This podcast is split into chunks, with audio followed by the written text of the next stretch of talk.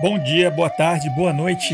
Bem-vindos a mais um Acervo Fantástico. Como sempre, eu sou o Felipe Sobreiro e eu queria introduzir, assim, apresentar meus colegas. Igor de Campos. Olá, bom dia, boa tarde, boa noite para todos e todas que estão nos escutando. Sempre um prazer estar aqui conversando com vocês, cavalheiros. E também o nosso caro Baby Diego, Diego Nunes. Baby Diego? Ah! Boa! Gostei da piada. Demorou um segundo para cair a ficha. Tudo bom? Como estão? Tudo bem? Aqui habla Baby Diego, el, el cabrão de Argentina. Nosso episódio de hoje é sobre Filhos da Esperança, Children of Men, um filme de 2006 do Alfonso Cuarón com Clive Owen, Julianne Moore, Michael Caine, Tio até hoje for, filmaço assim. É uma ficção é, semi-futurista, né, que para nós agora tá bem próxima, né, distópica que a gente acho que tem muito assunto para conversar e é um, é um grande clássico assim recente, então bora lá. Was stunned today by the death of Diego Ricardo, the youngest person on the planet.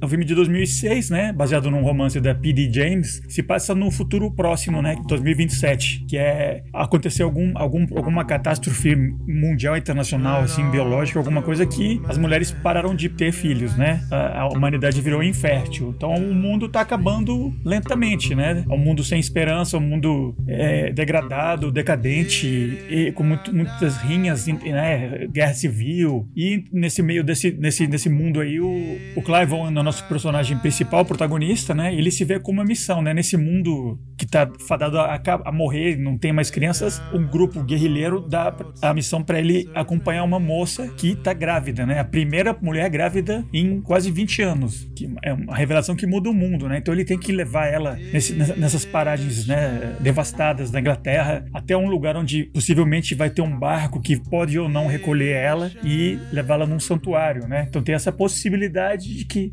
apesar de que está tudo tão né, acabado e, e, falecendo, né, a humanidade, o mundo, tem essa esperança nessa moça, né? E ele que era um, caiu acidentalmente nessa história porque ele era o ex-marido de uma das mulheres dessa guerrilha, ele se vê envolvido aí e ele que é encarregado de acompanhar ela até esse ponto onde ela vai ser resgatada, né? E a história é isso, né? É essa missão que ele tem. Bora começar então a falar das nossas impressões, assim. Por exemplo, Diego, a sua história com o filme e também suas impressões, assim. Então, eu assisti esse filme quando saiu e gostei muito. Mas eu não, não achei que tinha alguma coisa super especial sobre ele. Assim, só gostei bastante, né, quando saiu na época. E aí é, eu assisti. E aí tem um, um, canal no YouTube que eu sigo, que se chama Cinefix, que é um ótimo canal, que faz listas de é, melhores filmes, melhores edições, melhores é, trilhas sonoras. Eles fazem melhores em vários, em vários aspectos sobre cinema, né, sobre filmes. E, e, e, eles dão excelentes dicas, assim. Eles, eles têm listas fantásticas, assim, eles têm, têm, muito bom gosto. E tem muito conteúdo ali interessante também, e acessível. E aí eu fui ver a, melhor, a lista dos melhores filmes de ficção científica do Cinefix. E isso já faz muito tempo, alguns anos já. E o Filhos da Esperança, né, Children of Men, é simplesmente o número um, o favorito do O melhor filme de ficção científica. Uau. Foi uau, caraca. E aí eles descrevem algumas cenas importantíssimas do filme. Né? E eu realmente não tinha me atentado para esse fato. Eu fui rever o filme, né? Alguns anos atrás, uns 5, 6 anos atrás. E é realmente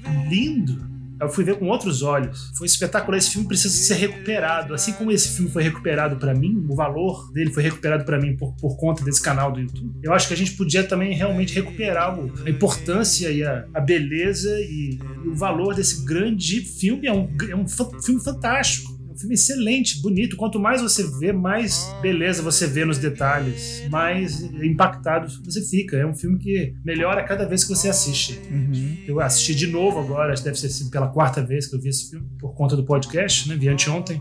E fiquei impactado também, ainda. Recomendo esse filme sem nenhuma reserva, 100% para toda a humanidade. Não importa o seu gosto filme. Massa. Igor, e você? É, eu concordo com isso que o Diego está falando. Assim, eu recomendo esse filme sem reservas para qualquer pessoa né, que goste de cinema, que goste, assim, não apenas do gênero ficção científica, ou mais especificamente desse microgênero, né, que é o ficção científica distópico, né, que é o, o gênero que a gente está abordando agora, nos, e, e, que a gente abordará nos próximos episódios aqui do, do, do Acervo Fantástico, mas para fãs de cinema de forma geral, sabe? Eu acho, é um filme, eu acho que é um filme belíssimo, eu acho que narrativamente também ele é muito rico, assim, sabe? Quem conhece o cinema do Alfonso Cuarón, né, sabe o quanto quanto que né, o Alfonso Cuarón é um dos é um dos diretores contemporâneos mais extraordinários em atividade. É, eu também assisti esse filme, assim, não sei se o Diego ele chegou a comentar isso, mas eu assisti esse filme em 2006, né, quando ele saiu. Uh, fui ao cinema para ver esse filme e saí deslumbrado. Eu acho que é um grande filme, eu acho que, que eu, eu acho que é um grande filme, assim, eu acho importante também, assim, saber tanto esse resgate que a gente pode fazer né, desse filme, uh, não só pela qualidade dele, mas pela atualidade dele também, assim, porque reassistindo esse filme para a gente conversar aqui no podcast, eu fiquei surpreso o quanto que, infelizmente, eu tenho que dizer, algumas previsões dele, né, uh, uh, se concretizaram, né, assim, esse ano de 2027, essa distopia de 2027, ela está mais, não, não apenas por uma questão de anos, né, mas ela está bem próxima, né, daquilo que a gente está vivendo agora em 2023, né, o estado do mundo, o estado, assim, claro, assim, talvez não tão aterrorizante. Aliás, o, o filme ele parece quase que um, uma, uma, classificação esses dias que eu vi, não aplicada a esse filme, mas aplicada a um outro filme que eu acho que se aplicaria também ao Children of Men, que é um filme de horror político, né? Uhum. Então, eu acho que é um filme que vale a pena ser resgatado, não só pela qualidade também, mas pela atualidade dos temas desse filme e também pela mensagem que ele passa no final, e a gente vai discutir isso depois. Massa. Pois eu também vi no cinema quando saiu, adorei. Eu, eu acho que foi o primeiro filme do Quaron que eu assisti. Eu acho que eu só fui ver o Itumamá também depois, assim. E ele é realmente muito bom. Eu não, eu não assisti o Roma dele ainda, né? Mas acho que eu vi todos os outros que ele fez e ele é realmente muito um diretor assim de mão cheia, né? E realmente, né, esse esse esse aspecto que o que o Igor mencionou de ser um terror político é uma coisa, esse filme me lembrou muito dessa última vez que eu assisti agora, aquele filme russo Command Sea, né, que é você acompanha um menino durante a Segunda Guerra Mundial que toda a família dele morre e tal e você vai acompanhando ele, né? É uma paisagem meio apocalíptica, né, onde tá todo mundo morto ou morrendo e tem guerra. E esse elemento que o Quaron ele coloca nesse filme, né, com a ajuda muito clara do, do Lubeski, né, que é o diretor de fotografia dele, que trabalha muito também com o, com o Inhárrito, né, e tem uma sensação meio de, de documentário às vezes, né, o jeito como o filme, as cenas são cumpridas sem muito corte, tem uma sensação de verossimilhança com a realidade, né, então parece que você tá vendo uma coisa real, né, e realmente, como o Igor fala, né, é, Impressionante como está atual, lamentavelmente, especificamente esse, o fato de se passar na Inglaterra, né? Tem um elemento mais do que essa crise de ausência das crianças, que é o motor, né, da, dessa falta de esperança, dessa decadência. O grande problema que você vê no filme é esse elemento xenofóbico do governo, né, de a caça aos imigrantes, né? É um troço meio brexitiano, no sentido de que a Inglaterra é movida no, por um elemento meio fascista, assim, uma maneira como eles querem se manter funcionando é deportando todo mundo que não é legal, né? E, aí aqui tem surge então esse grupo de guerrilheiros com o qual tá a Julianne Moore, que é a ex-mulher do, do, protagonista, e tem, tem esse elemento, né, de não só tem a falta das crianças, mas tem esse elemento com o surgimento dessa crise mundial, que também é meio é uma crise de saúde mundial, um troço que também a gente passou, né? Quem tá gravando o episódio aqui em 2023, nós vivemos pela por, por Covid, que é uma coisa, né? É uma crise internacional de saúde, né, que também fechou fronteiras e tal. E isso ajudou a levantar uma série de governos ultradireitistas que caçam né, o, os indesejáveis, que é o, esse cenário que a gente acompanha né, no, no filme. Né? Não só ter o pessoal é, engaiolado, enjaulado, né, os, os, os,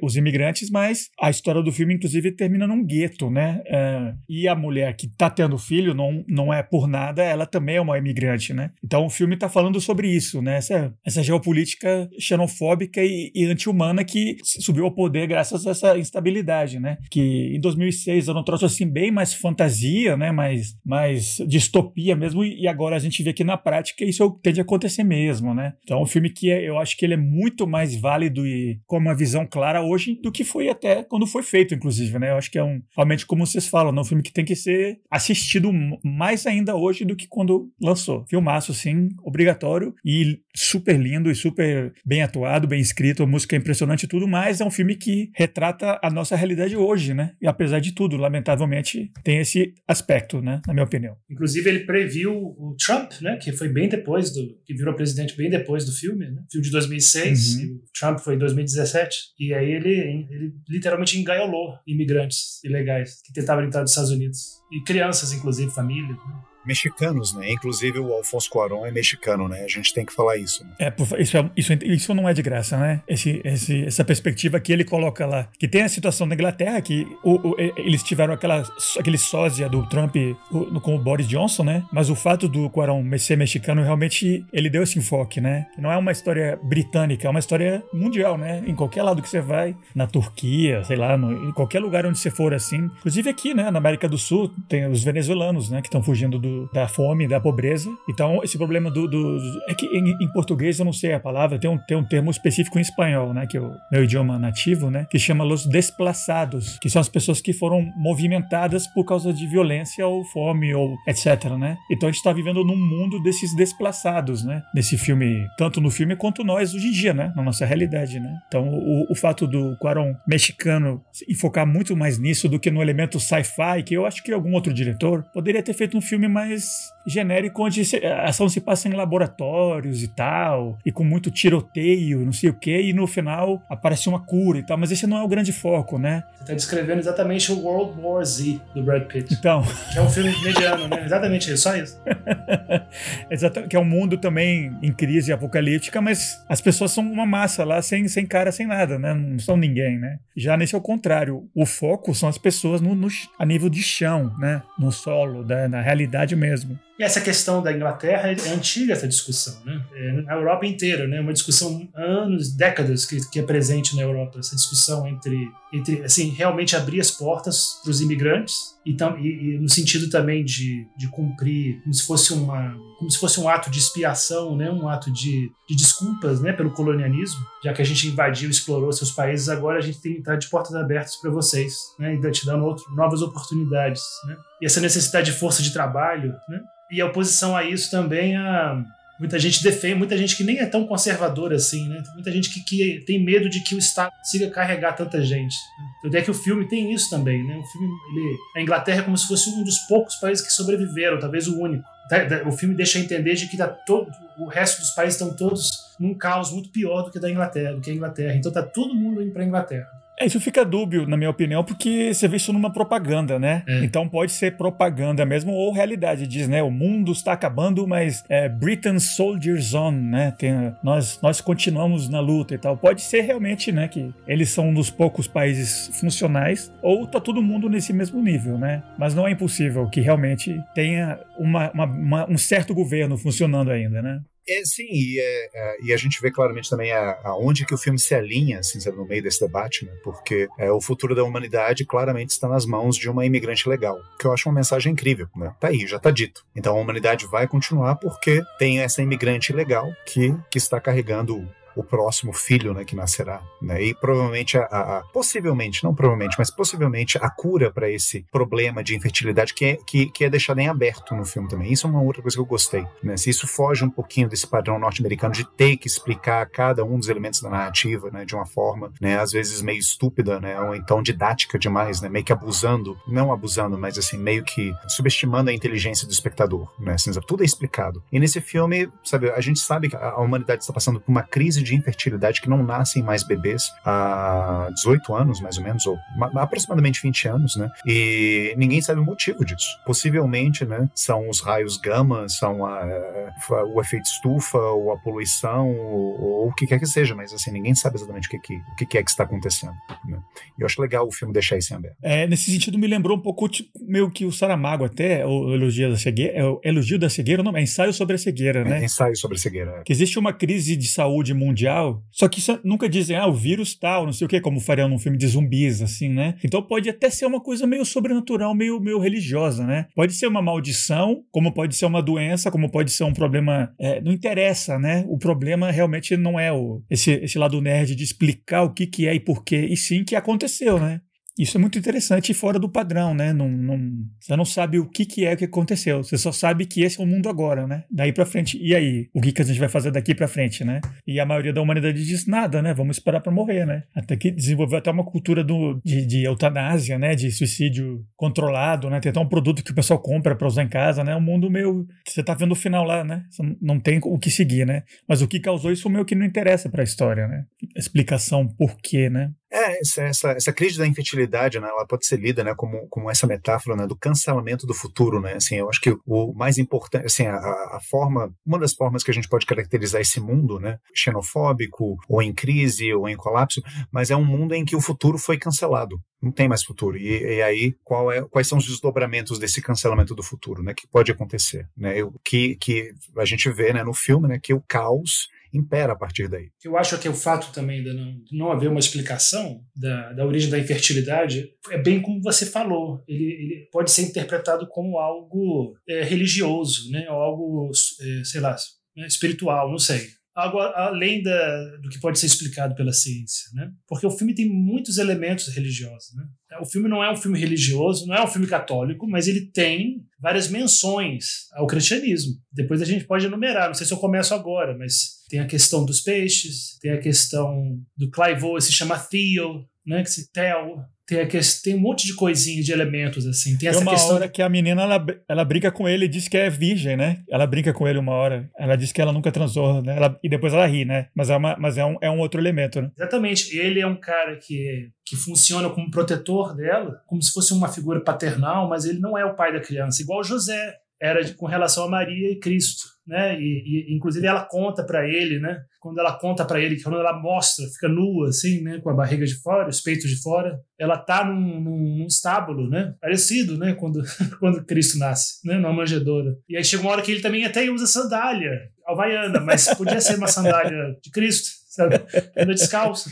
Então, esse negócio dos, dos, peixes se chamarem peixes tem muito a ver com um milagre que, que Jesus fez. Né? O grupo guerrilheiro, né? É, chama os peixes, né? Ele tem, fez um, um, milagre, ele pegou lá, estava pescando lá com Pedro, eu acho, né? E aí eles pescaram peixes e tinham alguns pedaços de pão e eles tinham 5 mil pessoas para alimentar com, esse, com esses alguns peixes e pão. E aí Deus, é, Deus, né? Jesus, né? Multiplicou isso tudo e conseguiu alimentar todos, né? Ou seja, tem tudo a ver com o tema do filme, né? A Inglaterra pode alimentar todos, todo, todos os países, as nações podem alimentar os imigrantes. Não vai faltar. Pode não conseguir porque os ricos eles continuam concentrando as riquezas, né? Tem lá o elemento da, do rico, do 1% lá pelo Danny, aquele personagem meio primo do, do, personagem principal do Theo, né? Que é o Danny Houston que faz. Uhum. E aí não é por acaso que tem lá uma que quando ele faz fazer aquela visita, né, para pedir os papéis, né, para ele passar pelas autoridades, né, até o salvo conduto, né? Salvo conduto ele está naquela, naquela mansão fortificada, né, com o filho dele e, e com, a, com aí tem as obras de arte que ele conseguiu para ele, né, que agora é uma coisa individual só para ele, não é mais parte do mundo, não é mais público, né, a Guernica, né, uhum. e aí tem uma imagem no céu do aquele porco lá, né, o que, que é aquilo ali? Eu fui pesquisar, né, Igão. Pink Floyd. Pink Floyd. Isso exatamente. aí. Pink, e é, o porco é o, é o cofrinho, né?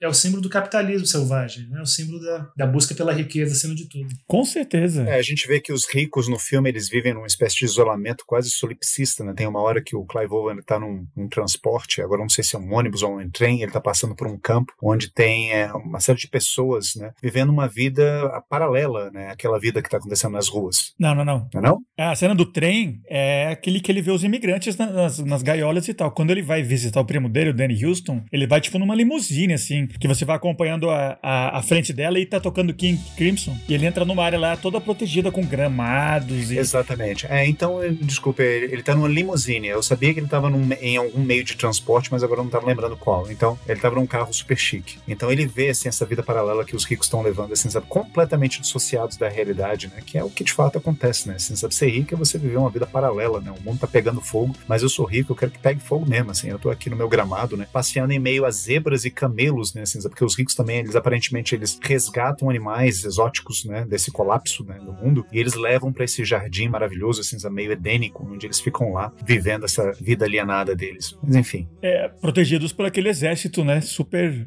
mão de ferro, hum. né, super duro, né, que, Sim. que contém o, a pobreza, né? Você usou a palavra certa, né, Igor? A palavra alienado, né? Porque é a fala do Danny Houston, né? A última fala dele, né, pro Clive Owen, ele fala, ah, I just don't think about it. Não penso. Uhum. Tô nem aí, que o mundo se exploda. Sim. É, essa fala, inclusive, eu acho muito interessante, né? Porque ele é o, Dan, o personagem do Danny Houston. Eu, eu, gosto muito desse personagem, inclusive, assim. Eu gosto muito do Danny Houston, assim. Eu acho um ator muito simpático, ele tá sempre muito bem, né? Um character actor, que eu acho que é, é muito bom hoje em dia. Ele prefere, assim, ele é encarregado de um projeto, né, de preservação de, das obras de arte mais importantes né, da humanidade. Então ele resgata, né, obras de arte de todos os países. Então nesse, nesse quartel-general onde ele vive, né, assim, você tem, exatamente, é The Ark, né, a Arca. Você tem o Davi do Michelangelo, você tem Guernica, você tem, você tem, você tem uma parede com uma pichação do Banksy, inclusive no começo, logo quando ele entra né, no hall de entrada, né, eu achei muito interessante. Os policiais. Isso. Exatamente, eu achei interessante isso, né? Então é um projeto que procura preservar toda a memória artística da humanidade. E por que, que ele está fazendo isso? Né? O Clive Owen coloca para ele: se daqui a 100 anos não vai ter nenhum otário que vai ficar vendo essas obras de arte, né? No sucker, né? No, no, não sei qual a expressão que ele usa, no wanker is gonna look at these things. Ninguém vai ficar olhando isso. Por que, que você faz isso? Aí ele fala assim: I just don't think about it. Eu simplesmente não penso sobre isso, né? Eu achei interessante isso. É, porque não está acessível para todos, né? Realmente acabou, né? A utilidade da, da, da arte como algo para ser mantido, né? Porque na cabeça deles, né? Eles só quer para ele, né? Como disse, o Diego disse, né? Uhum. É um deleite enquanto ele tá lá vivo e consciente, já vai morrer e pronto, acabou. Não tem mais arte, não tem mais humanidade, não tem nada, né? É uma coisa a se pensar, né? Assim, porque se de fato assim, a humanidade entrar em colapso, né? Qual que seria a serventia né, da arte, né? Para que, que serviria a arte? Né? A arte sendo, assim, sabe, uma das várias funções da arte, né? Poderia ser esse receptáculo da memória em comum que nós temos, né? Na nossa memória de espécie enquanto humanidade. Então, se a humanidade né, vai acabar e, portanto, a nossa memória vai acabar, para que, que serviria a arte? Ah, eu falo isso não como, como alguém que acha que as obras de arte não têm valor, ou, né, pelo contrário, talvez o valor delas seja justamente no fato delas não terem nenhum valor, mas quando você vê, assim, saber, diante desse fim palpável das coisas, né, realmente, né, você ter o David Michelangelo na sua sala de estar, não tem, não tem propósito nenhum, não tem nenhum objetivo. Mas aí o que me faz pensar, né, também isso é uma outra característica do, desse mundo, né, que o Clive Owen é, navega, né, no filme, que é um mundo em que é, o, o, sentido das coisas se esgotou. É um mundo totalmente é, vazio de significados, né. Por conta desses vazios esvaziamento, as coisas vão perdendo valor. Né? A arte não tem mais valor nesse mundo.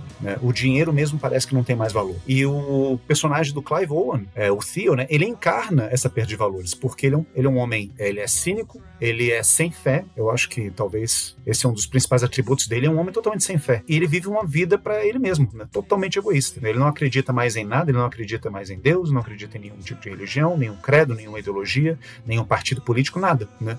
Ele, ele, ele realmente encarna esse esvaziamento de sentido que o mundo chegou. Ele, é, ele faz o quê? Não, pra mim não ficou claro, né? Ele começa o filme num escritório, ele é jornalista? Não, ele trabalha em um ministério. Agora esqueci qual é o ministério dele. Ministério da, da, da Energia, eu acho. Ministério da Energia, exatamente. Ele é um funcionário público. O que talvez explique, assim, em parte, esse niilismo dele. Pois é. Não tô brincando. Se você é funcionário público, tá escutando assim, fantástico. Isso é brincadeira, isso é brincadeira. tá gravando aqui de Brasília, então dá todo. Nossa audiência pois toda. É. é. uma boa, é um bom dado sobre o personagem, né? O fato dele trabalhar no ministério, né? Como funcionário público, né? Porque ele é um personagem desesperançado, né? Cínico. É, é um personagem que perdeu o filho e sofreu muito, né? Pela perda do filho, né? É, depois fica claro, né? Quando ele, ele reencontra a ex-mulher dele, né? Julianne Moore né, o personagem, a líder da, dos peixes, né, é ex-mulher dele. Então, ele é um cara que, que realmente, como o Igor falou, né, ele não tem mais nada a perder. Ele se transformou num cínico, sem fé. Então, combina muito, né? Você ser uma pessoa assim e, e, e ter um, tra um, um, trabalho, assim, durante o dia no, pro governo, assim, ganhar seu dinheiro estável e tal, e acabou. Meio mecânico, assim. Meio uhum. mecânico, burocrático, que serve só para manter é, seus vícios e pronto, né? Que ele é um cara meio bêbado, inclusive, né? É, inclusive o filme abre com ele num café, né? Que inclusive passa a notícia de que a pessoa mais jovem do mundo, o último que nasceu, o argentino Baby Diego, morreu, né? Aí ele pega o café dele, ele sai e ele já bota um, um whiskinho, né? Pra começar o dia com seu Irish Coffee. quando tem uma explosão, uma bomba, né? E muita gente chora. É interessante essa cena, porque essa primeira cena é excelente, porque ela já serve muito para caracterizar, né? Todo, não apenas o tom do filme, mas o personagem, né? Porque a gente vê, né, na televisão, a, a notícia de que esse Baby Diego, né? Assim, daí a brincadeira no começo do episódio, né? O Baby Diego faleceu e as pessoas começam, as pessoas ficam comovidas com isso. Elas começam, elas começam a chorar. Tem gente chorando no café, depois ele vai para trabalho, tem gente chorando na rua, menos ele. Ele não chora. Então ele, ele, ele, não, ele não sente a perda disso. Ele não sente aquilo como, como algo que vale a pena ser chorado. Assim. Ele, ele está, ele está num, num estado meio entorpecido, né, emocionalmente, uhum. que é que é que é basicamente né, o, que, o que caracteriza essa distopia do filme, né? Porque você vê todo tipo de atrocidades, né, todos os dias, né, essa crueldade, né, sendo feita com os imigrantes na rua, e você, se você for parar para ligar, você vai entrar em colapso, você mesmo, né? Você vai ter um nervous breakdown, alguma coisa assim. Você tem que ser indiferente e insensível a esse tipo de coisa, né? O que também é um assunto atual, né? Porque a gente vive assim um, um, super excesso, né, de informações, né, e coisas, né? O tempo todo se eu abrir agora o Twitter, o Instagram, quer que seja, né? É só desgraça em qualquer parte do mundo. Para eu continuar minimamente funcional, né, e poder fazer as minhas coisas ao longo do dia, eu tenho que ser indiferente ao que está acontecendo, não sei, na África ou na Europa ou aqui mesmo no Brasil, né? Indiferença é, é meio que, que, que, é a ordem do dia, né? Para que você possa fazer as suas coisas né? e ter um pouco de saúde mental.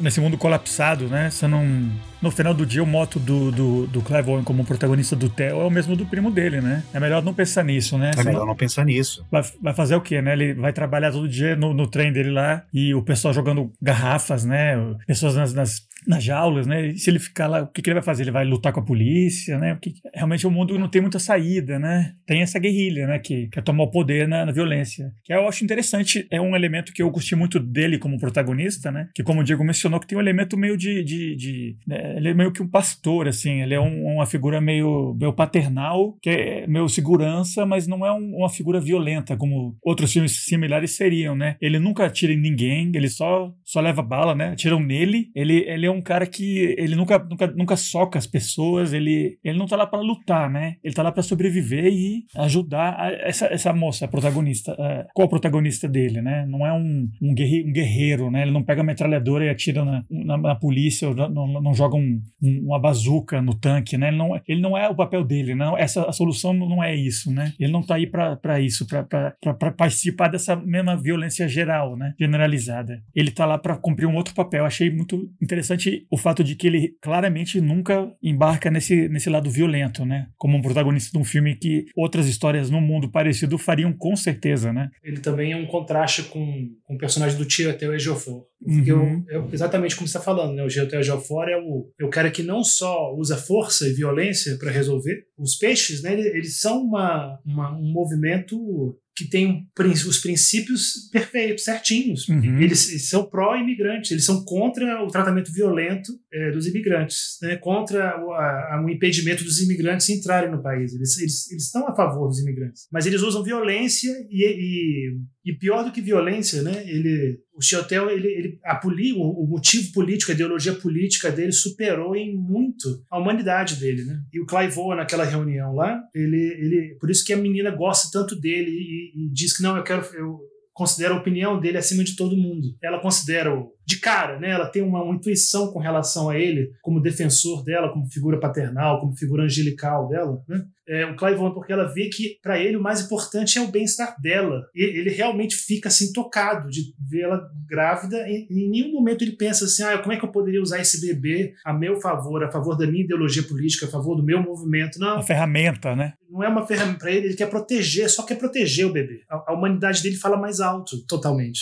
Exatamente, eu acho perfeita essa leitura assim. Inclusive, é, eu acho que em mais nesse ponto, né, o filme ele é também muito contemporâneo, né, porque ele mostra é, o perigo da radicalização, porque o personagem do Chiwetel Ejiofor, né, que é um excelente ator, inclusive, digo de passagem, né, o protagonista do 12 Years a Slave, né, uma das mensagens do filme, né, que a gente poderia tirar desse filme é, é justamente contra os perigos da radicalização, porque a causa dos peixes, né, a, a causa desse grupo é, anti-governamental, anti-mainstream, né, é absolutamente válida, né, assim, eles querem um tratamento ético né, aos imigrantes, né, então, assim, eles estão lutando por uma boa causa, mas é, é, eles se radicalizaram a tal ponto que eles eles se tornaram praticamente um, um, grupo terrorista. E eles perdem a humanidade, eles querem usar, no final das contas, assim como o governo né, faria isso, eles querem usar o bebê né, da personagem principal do filme, da, da Key, eles querem usar o bebê da Key como um instrumento político. Assim como o governo também, se, ela, se, se eles pudessem colocar as mãos né, na, na, nessa criança, também usaria para fins políticos. E o, o personagem do Clive Owen, ele talvez seja o único, assim, sabe, nesse, nessa, nessa história toda que não faria esse uso, não usaria, né, não instrumentalizaria o bebê dessa forma, né? Ele vê realmente, assim, sabe, tipo, nessa criança, né, assim, é o futuro da humanidade, a, a, a possibilidade de um futuro para a humanidade. E tá aí talvez também uma outra mensagem que a gente poderia tirar do filme, né, assim, sabe? A ideia hoje se fala, né? Porque tudo é político, tudo é político, tudo é político. E em parte eu concordo com isso, concordo com essa frase, mas ao mesmo tempo, né, você, é, é, você tornar política todas as coisas, você acaba também tirando um pouco é, a humanidade delas. Né? Você vai fazer o último bebê da humanidade um ato político? Que desumano isso, né? E o filme ele alerta para isso também. E, e, acontece isso tanto hoje em dia, né? É, pessoas com,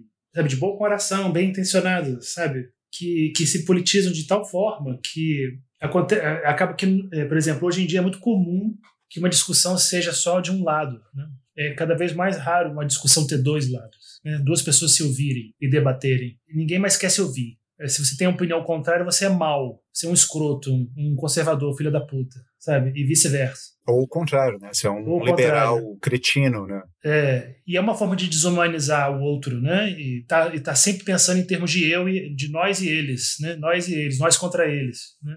Facilita muito para você se, se seu lado é óbvio, né? Se sua opinião é sempre correta, né? É obviamente certo sempre, né? Então você não precisa nunca pensar algum, se questionar em detalhes do que você acredita, o que você faz e fala, se você tem essa certeza, né, que o seu opositor é imoral, é errado, é, é criminoso, né? Então você não facilita muito, né, para você se sentir tranquilo com essa postura, se você já começa partindo de que o outro lado é absolutamente errado e incorreto, né? E tem o, o Theo, o Theo, né, o, o, personagem principal do filme, ele, ele é uma figura de pai mesmo, ele é o pai, sabe? Porque eu que sou pai, eu entendo perfeitamente, porque ele, ele pensa como pai, sabe? Ele vê assim, o importante é essa criança poder nascer e, e tá bem. É o bem-estar da mãe e da criança. O resto não importa. Não importa. O que eu penso, o que eu acho, o que eu acredito, sabe? É, o, é, isso aqui é vital. A criança é, é, é, ali, tá fora, sabe? É um filho. Não necessariamente dele, né? Mas ele, acho que ele sente, ele pega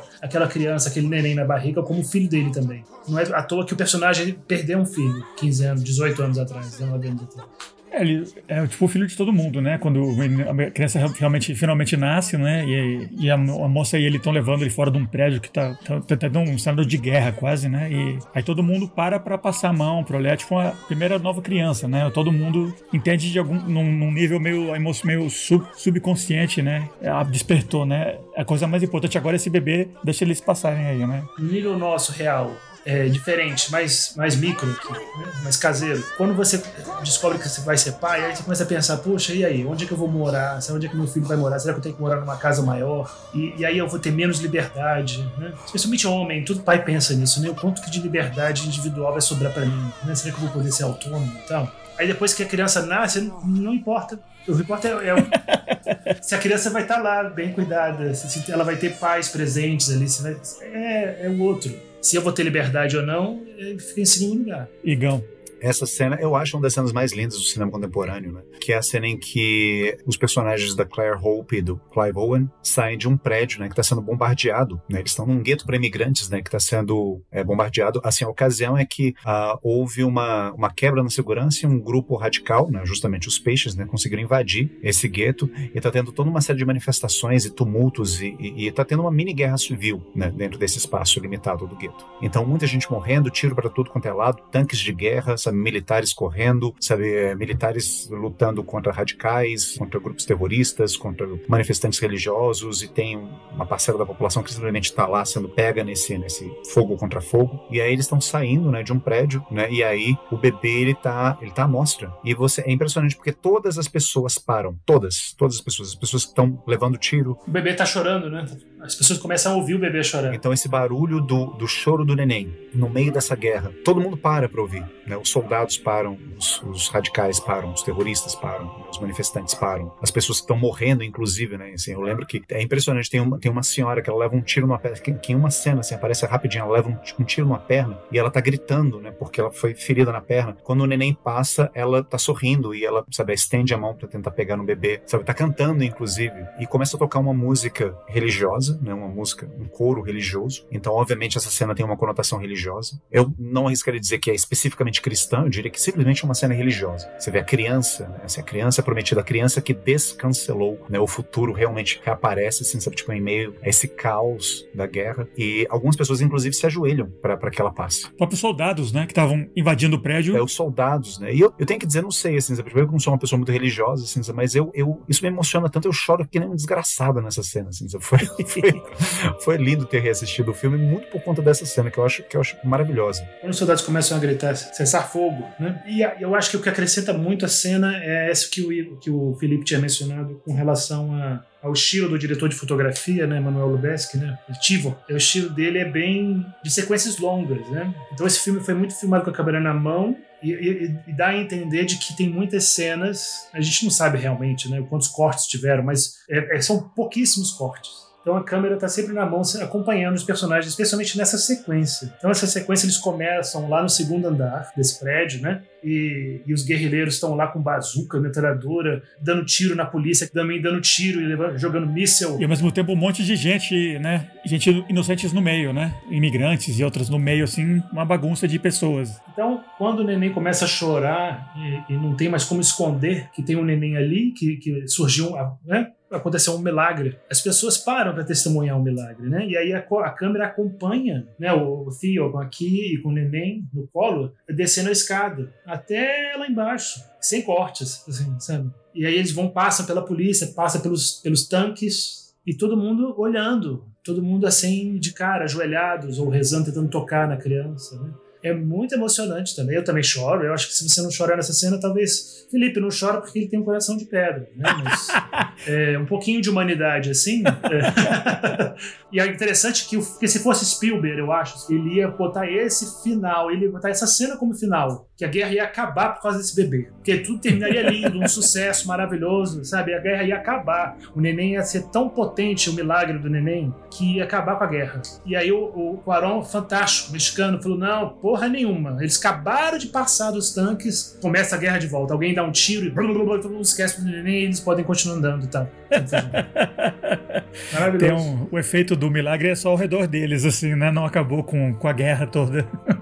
Coisa horrorosa. Inclusive, esse elemento do, do, do, do, choro do bebê é muito legal, né? Que mais cedo no filme, né? Eles estão numa escola, né? Que é um dos lugares que perdeu totalmente a utilidade nesse mundo, né? Tá em uns escombros de uma escola. E ao longo do filme, durante um período, além do Clive Owen e daqui, tem uma terceira mulher, uma senhora que está acompanhando eles, né? Que é uma é do grupo dos peixes, mas que ela, ela a prioridade dela é ajudar a moça e então ela vira as costas e vai junto, né? Então ela conta, né? Que ela trabalhava num hospital e começaram a parar os, os nascimentos e ela menciona essa fala, né? Tem um momento que ela diz que o, o ruído dos parquinhos das crianças foi acabando, né? Até que acabou completamente. Que esse foi o grande sinal, né? De que realmente a humanidade estava acabou, né? Não tem mais. Tanto é que quando o filme termina e começam as legendas, o que começa é, são, é barulho de criança brincando, né? Que é o que. Esse elemento do som da criança que se perdeu, esse indicativo, né? Que foi o que protegeu eles nessa hora de sair do, do, do prédio, né? É engraçado isso, né? Porque eu, por coincidência, depois que terminou o filme, eu fui deitar, né? Ler um pouco, e tava com sono também, e aí, nessa, nesse momento de tarde, ontem à tarde, tinha algum, algum programa aqui na quadra acontecendo com, com um cara com microfone, um monte de criança brincando. Era um programa para crianças. Assim.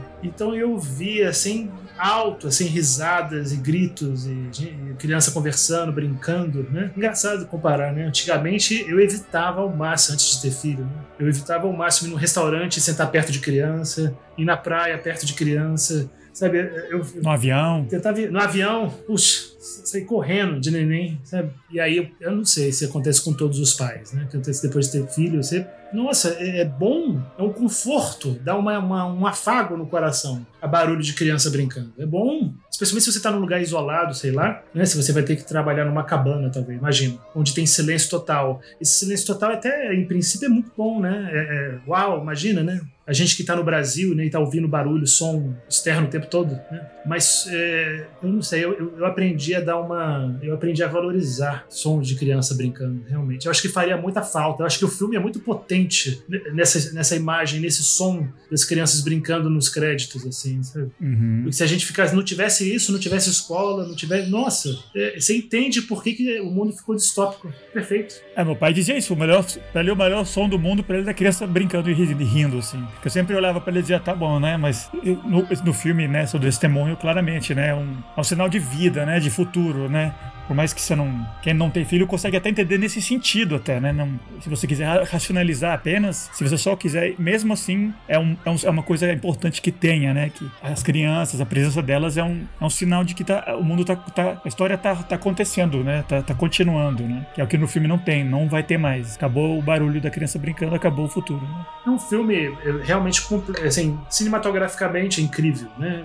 Tematicamente é maravilhoso e cinematograficamente é incrível, né? Porque ele a gente estava falando do início do filme, né? Que começa num café e esse café ele explode, ele, né? depois que o Clive Owen sai do café, o café explode. E, e, e a gente vê assim exatamente o que e, e, qual é o ano do filme, o que está acontecendo no filme, rapidão, né? As notícias, né? Elas mostram tudo de uma maneira natural, assim, né? Que realidade é essa? Em que ano isso está se passando? O que está acontecendo com a humanidade? Super sintético e visualmente, assim, na, sabe? Diegeticamente, narrativamente falando, é, tá ali. É, tudo perfeitinho. Você entende, se localiza no filme em um segundo. E aí eu não entendi, nem entendi depois que, que ele sai do café, aparece escrito embaixo assim na tela, né? Ah, 2017, eu acho. 27. 2027, Londres. Pra que isso? Eu acho que foi o estúdio que, que obrigou o Quaron a colocar esse escrito. Já tá tudo claro. é claro que é Londres, é claro que é no futuro, é claro que a humanidade não tem mais filho, porque o, o, o Baby Diego tem 18 anos, sei lá, morreu. E é um futuro próximo, né? Não é um futuro mil anos, cem anos, é um futuro bem contemporâneo, né? É bem claro só com o filme, né? Não, não precisa explicar além disso, né? E essa imagem da escola em ruínas, né? É incrível. Que é, diz tudo. Você vê uma escola em ruínas, assim, e você imaginar que não tem mais escola. para que escola? Caceta. É, né, narrativamente falando, é, é, impressionante o que o Quaron faz, né? E ele faz isso em outros filmes também, né? Porque ao mesmo tempo que está acompanhando, né, a trajetória, né, os ires e vires, né, do personagem principal, dos personagens, né, principais do filme, tem uma série de outras histórias paralelas acontecendo literalmente à margem da tela, que só vão enriquecendo e vão informando também, né, o espectador sobre aquilo que está acontecendo, né? Isso serve muito para criar esse universo e você realmente não precisa de explicação. Você não precisa de uma narrativa em off, por exemplo, para dizer que ó, oh, no ano de 2017 aconteceu uma crise que deixou todas as mulheres inférteis, não sei o quê. Eu acho isso inteligentíssimo, eu acho, eu acho que isso, isso também exige é, que nós, espectadores, prestemos mais atenção né, ao filme e assistamos com atenção e reassistamos ele com, com atenção, porque tem muita riqueza nessas informações, tem muita, tem muita coisa que é passada para você. simplesmente você olhar para um detalhe, às vezes é um, é, um, é um picho de parede, ou um cartaz de rua, ou que está em uma tela de televisão no filme que vai te dar uma informação nova a respeito daquilo que está acontecendo. Porque, por exemplo, aquela, a própria, a própria questão do, do Quietus, né? Assim, sabe, que esse programa governamental de auxílio ao suicídio, né? Olha uhum. só que uhum. loucura. Eu só tinha visto isso uma vez, assim, naquele conto, em um dos contos do, do Chambers, naquele King in Yellow, né? Tem um conto que tem isso, né? O governo ele ajuda as pessoas é, a se matarem, né? Assim, se você chegou a um estado tal de vida que você não perdeu totalmente esperança, o governo ele, ele, ele te dá uma câmera de suicídio. Eu só tinha visto isso uma vez. Futurama, eles têm umas cabines que é como se fosse um orelhão, só que é do suicídio, assim. Pois é, de repente eu acho que eles tiraram isso do, do King in Yellow, né? Porque é bem essa ideia. Mas enfim, né? Seu ponto é, você só vai saber disso é, através do, da, das propagandas de televisão, né? Dos cartazes também. A primeira menção que a gente vê também dessa do levante, né? Que eles falam, né? Do uprising, é por conta de um picho de parede também, Sim. né? Assim, sobre uprising is coming, alguma coisa assim. Então, muitas informações, né? Que você pode ter, que você, você utiliza para poder construir esse universo, né? Único do filme e justamente se imergir nele uh, através de detalhes, né? Cênicos, né? E personagens e telas e coisas. É, aí por isso, aí por isso, eu tenho que, eu tenho que né, mencionar os meus pet peeves aqui. É por isso que eu não gosto, detesto, acho pobre filme que começa com pré-história, né, com aquilo que aconteceu antes da história. Por favor, entenda um pouquinho, assim, sabe? Quando eu falo que eu não gosto daquele começo do Drácula do Bram Stoker, que é lindo, inclusive visualmente, mas é, é pré-história. Né? Você está contando assim, ó, oh, espectador, nós estamos em um mundo em que tal coisa aconteceu. Entenda, tome aqui de colherzinha para você. Não, meu filho, conta a história de outra forma. Sabe? Mostre alguma coisa. O Cuarón, ele, ele é maravilhoso, genial no world building. Mas o Drácula é um filme, é um filme maximalista até nesse sentido, né? É excessivo, né? Excessivo, pois é, pois é, não tenho, não tenho medo disso. E o Cuarón ele faz isso naquele Toma Mais também. E você falando né, que são elementos que ajudam a entender a história, mas não, não, não existe, eu acho que não existe muito do espectador, é muito bem contado, né? É, do jeito que o Quaron faz, com, a, com, aquela introdução da morte do, do Baby Jago, que aí através dele você entende que não tem mais nascimentos, e depois as propagandas na rua, você vê na uhum. do suicídio, e os casos dos terroristas e bababá, as pichações, isso comunica para mim de uma maneira muito tranquila, não é um, não é um tipo de filme hermético, assim, que você só depois da quinta, sexta vez que, ah, agora que eu entendi por quê, né? Não, não é, eu acho que é muito. É super bem contado, muito tranquilo, claro. E realmente não precisa, né? Uma narração, uma, um, um, texto subindo assim, contando tudo o que aconteceu, né? Muitas vezes isso é fruto da insegurança do estúdio, né? Dos executivos, né? Que tem medo que o espectador não entenda e que obriga, obriga o diretor a inserir isso, né? Uma narração em off, né? Imagina só, não, imagina só esse filme com narração. Completamente desnecessário, né? Já pensou? É, isso me faz lembrar do caso do Blade Runner, né? O primeiro Blade Runner, de 1982, né? Aquela narração que foi uhum. uma imposição do estúdio, né? Porque eles achavam que as pessoas não iam entender o que estava se passando na tela. É, não precisa, não. É, e além disso, é, o, o, roteiro ainda tem uma grande, um grande trunfo. O conflito principal, a missão, a missão, a missão do, do, dos protagonistas, ela é de é vital importância de altíssimo risco, sabe? Então você realmente, você, o espectador não tem nenhuma dificuldade de se investir emocionalmente no destino dos personagens. E, e muitos filmes de ficção científica de altíssimo orçamento é o contrário disso, né? Você não está nem aí para o que vai acontecer com os protagonistas. É, é, é, tudo computação gráfica. São, os personagens são feitos assim, como se fosse um boneco, só serve, só serve para passar de um ponto A para um ponto B. E normalmente o que está em risco, o que está em jogo, é tipo uma, uma coisa que às vezes nem existe, é uma maleta. É um. Como é que o Hitchcock chamava aquilo? MacGuffin. Um MacGuffin. E o MacGuffin desse filme é um neném, é um milagre, é o futuro da humanidade. É tudo que o, que o Christopher Nolan não consegue fazer direito. Sabe, ele tentou fazer com Interstellar, que é a minha recomendação a todos, que é um filme que se parece um pouco, né?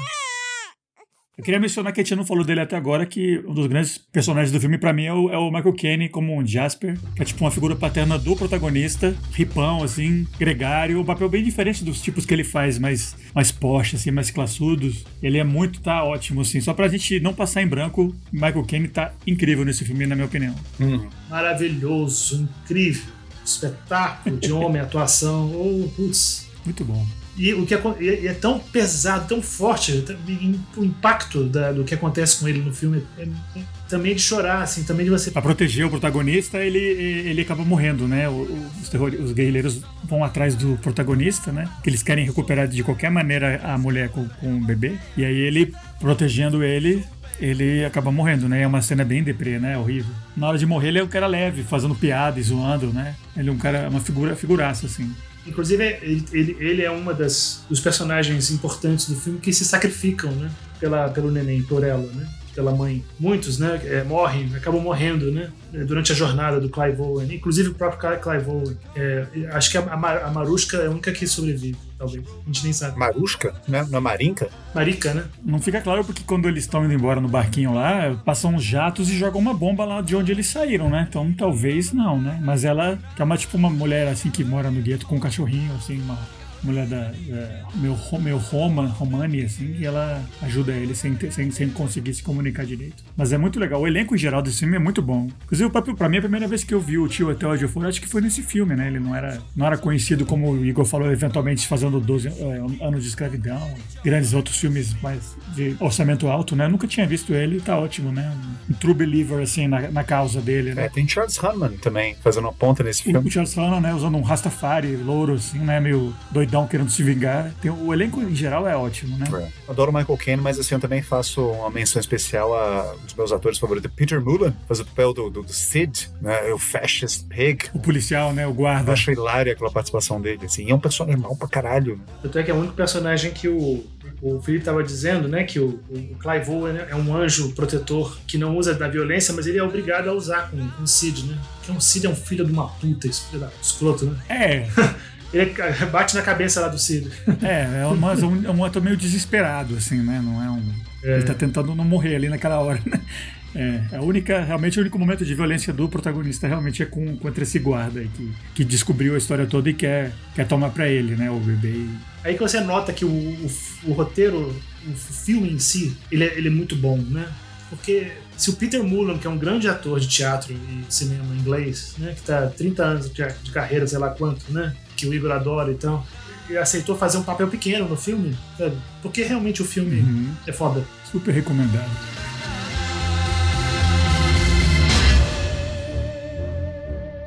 Mas então, a, a, gente tem um dos nossos segmentos, assim, a grosso modo, que a gente tem no, no programa que a gente tem tentado fazer, é à medida que a gente fala do filme e tal, a gente pensa, assim, em outros filmes ou similares, ou que a gente acredita que talvez o ouvinte possa curtir, se você curtiu o filme do qual a gente está falando, né? Que a gente tem feito isso. E então eu queria perguntar para vocês se vocês têm alguma recomendação de algum filme que ou de, de, de, com uma pegada parecida, ou, ou distópico em geral, ou de ficção, ou, ou algum filme que vocês recomendam pro ouvinte que assistiu Filho da Esperança e curtiu. Tem uma dica, né? Eu, eu acho que é um filme inferior, mas eu achei interessante colocar, é, assisti-lo em comparação com esse, com Filhos da Esperança, né? Que é o Interstellar, que tem muitos temas semelhantes. Né? A humanidade também está é, tá vivendo uma realidade distópica, né? por uma razão também meio inexplicável no filme o Christopher Nolan tenta, ele, ele tenta criar umas situações onde tem muita coisa em jogo, né?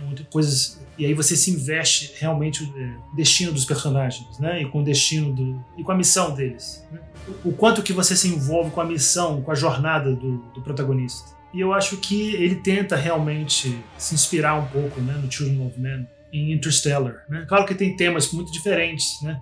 É claro que o Interstellar é, é visualmente é incrível, especialmente as cenas que se passam em outros planetas. Né? Mas eu acho que em, em termos de personagens e, e, e, da, jornada dos personagens, né, e do arco dos personagens, né, e do roteiro, né, do ponto A até o ponto B, o que acontece dramaticamente com os personagens, acho que o Nolan ainda é muito cerebral, muito frio, ainda tem, que, tá, ainda tem muito que aprender com os grandes latino-americanos. Quaron, eu, eu recomendo, na verdade, toda a filmografia do Quaron, sabe? Eu acho que Afonso Quaron um espetáculo, realmente um diretor dos maiores né, vivos, tem que, muito bom ele, ele, ele, foi, ele fez um filme é, chamado Tuma Tambien, que, que, que é um dos poucos filmes feitos que mostram adolescentes de verdade situações genuínas, sabe? Uhum. Então, é, inclusive eu vi o, o, Diego Luna dando uma entrevista dizendo que ele foi convidado para fazer para participar do, do, universo Star Wars por causa de Tumaman também. Que o diretor queria que ele desse esse ar legítimo e autêntico de pessoa real naquele mundo lá artificial. Eu que assisti o Andor, ele tá muito bom. Não é um. É, é, um papel assim mais pé no chão, diferente dessa, dessa vibe Star Wars mesmo. Muito bom. Diego Luna é figuraça. E, e, e, Igor, você tem qual a sua recomendação, sua dica? Ah, minhas dicas, eu, eu enquanto, enquanto vocês estavam falando aqui, eu tava, pensei melhor aqui nas minhas dicas, né? Como, como eu sou eu, né? Então as minhas dicas vão ser, talvez elas sonhem um pouquinho obscuras, assim, mas se você gostou do Children of Man, se você gostou desse, desse mundo distópico, pós-apocalíptico, e com uma narrativa assim, se você gostou desse viés religioso do Children of Man, eu recomendo que vocês procurem e assistam, né? Assim, O Visitante de um Museu, que é um filme de Konstantin Lepushansky, um filme russo de 1989, né, que mostra uma humanidade totalmente destruída, né, num futuro pós-apocalíptico, também não se sabe direito porquê, e o protagonista ele passa também assim, de uma jornada parecida com essa jornada do Clive Owen, assim, do, do, do, do Theo, né, no filme do Children of Men, um personagem que começa muito sem fé, é muito cético ou cínico ou é, desesperançoso ou desgostoso em relação à realidade é, que ele está vivendo naquele momento e ele passa por um arco em que ele redescobre uma certa um sentimento de religiosidade, né, de que existe algo mais, né, algo algo além a respeito do qual ele pode fazer alguma coisa, para qual ele pode se sacrificar. Então também recomendo esse Visitante de um Museu. E mas você gostou desse desse lado mais né, politizado do Children of Men, né, e distopias, né, com grupos separatistas religiosos, esse confronto de ideologias e radicalizações e tudo mais. Eu recomendo, claro, assim, sabe, um dos meus cineastas favoritos, Lars von Trier, fez um filme chamado Europa, em 1991, com Jean-Marc Barr, que não é exatamente, assim, ficção científica, porque ele supostamente se passa é, durante o período da Segunda Guerra, mas, assim, é muito um filme de ficção especulativa, assim, porque é uma Europa de ficção, mas não é um filme sobre a Segunda Guerra Mundial, é, com pesquisa histórica e tudo mais. É um filme, é realidade, é uma, uma espécie de realidade alternativa, assim, uma ficção sobre uma Europa distópica, né, com um pano de fundo na Segunda Guerra Mundial ou que poderia ser qualquer outra guerra, né, assim, no passado ou mesmo no futuro. E visualmente maravilhoso. Os dois filmes, assim, visualmente são impressionantes, mas a Europa particularmente eu acho visualmente maravilhoso e eu acho que vale a pena, assim, sabe? Tipo, é um filme é, talvez um pouco que, que, que, causa um certo estranhamento, né? Porque você tá é, hoje a gente associa o Las von a filmes como Melancolia e, e, e Anticristo e Anticristo e o Europa é um, é um thriller, né? Assim, de espionagem, né? Com, com cenas de ação, perseguição e violência e tem um romance no meio e é um filme muito interessante de se ver. Então, se você gostou desse aspecto mais né, conspiratório e dessas guerras ideológicas e dessa distopia política, né, do Children of Men, recomendo a Europa do Las von Trier. Boto fé. Legal. Já quanto a mim, né, eu, vou, é, eu mencionei eles ao longo do episódio, né, só para cimentar assim a, a dica para os ouvintes, né? Um que é o esse filme russo, né, dos anos 80, que eu agora não lembro, mas no, no texto descritivo do podcast vão, vão, estar os dados completos, né? Que é o Common Sea, né? Que é um filme da Segunda Guerra Mundial, que se passa, né? Foi filmado nos anos 80. E é isso, né? Você acompanha uma, uma criança lá naquele mundo que é histórico e real, mas você tem essa sensação que é meio verité, que né, o, o, Children of Men, você acompanha ele de um jeito assim que você parece que tem algo meio documentário ali, né? E é esse mundo acabado, distópico e tal, mas é, as atuações são excelentes. É um filme que, apesar de ser pesado, acho que vale muito a pena ser assistido. E numa vibe parecida, né? E a gente está gravando esse episódio aqui em meados de junho de 2023.